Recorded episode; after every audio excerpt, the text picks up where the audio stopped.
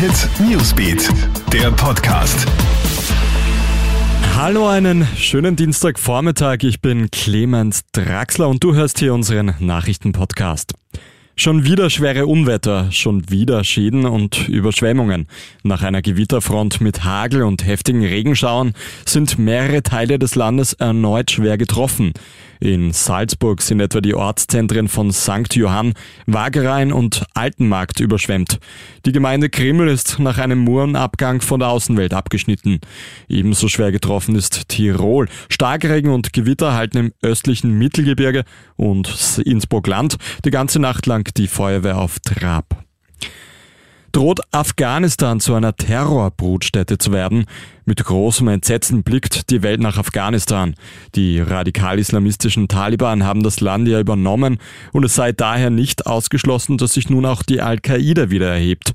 Die Terrororganisation war in der Zeit von 1996 bis 2001 in Afghanistan präsent, als die Taliban das Land zuletzt kontrollieren. Und jetzt haben die Taliban erneut das Sagen.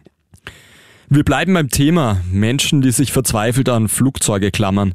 Diese dramatische Szenen spielen sich gestern in Kabul ab. Einwohnerinnen und Einwohner befürchten, dass es nicht bei der angekündigten friedlichen Machtübernahme bleiben wird. Sie haben Angst. In Afghanistan setzen weiterhin tausende Menschen alles daran, das Land noch verlassen zu können. Doch die Möglichkeiten schwinden von Stunde zu Stunde. Auch 15 österreichische Staatsbürger befinden sich laut Außenministerium noch in Afghanistan. Aktuell laufen Bemühungen, diese Personen noch auf Evakuierungsflügen von anderen Ländern unterbringen zu können. Droht Roger Federer das unfreiwillige Karriereende?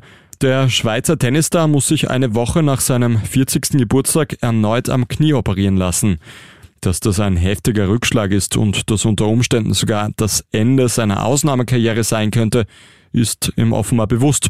In einem Video auf Instagram sagt er, ich weiß, wie schwierig eine Operation in diesem Alter ist. Scheinbar möchte er trotzdem alles geben, um nach seiner Operation noch einmal durchzustarten.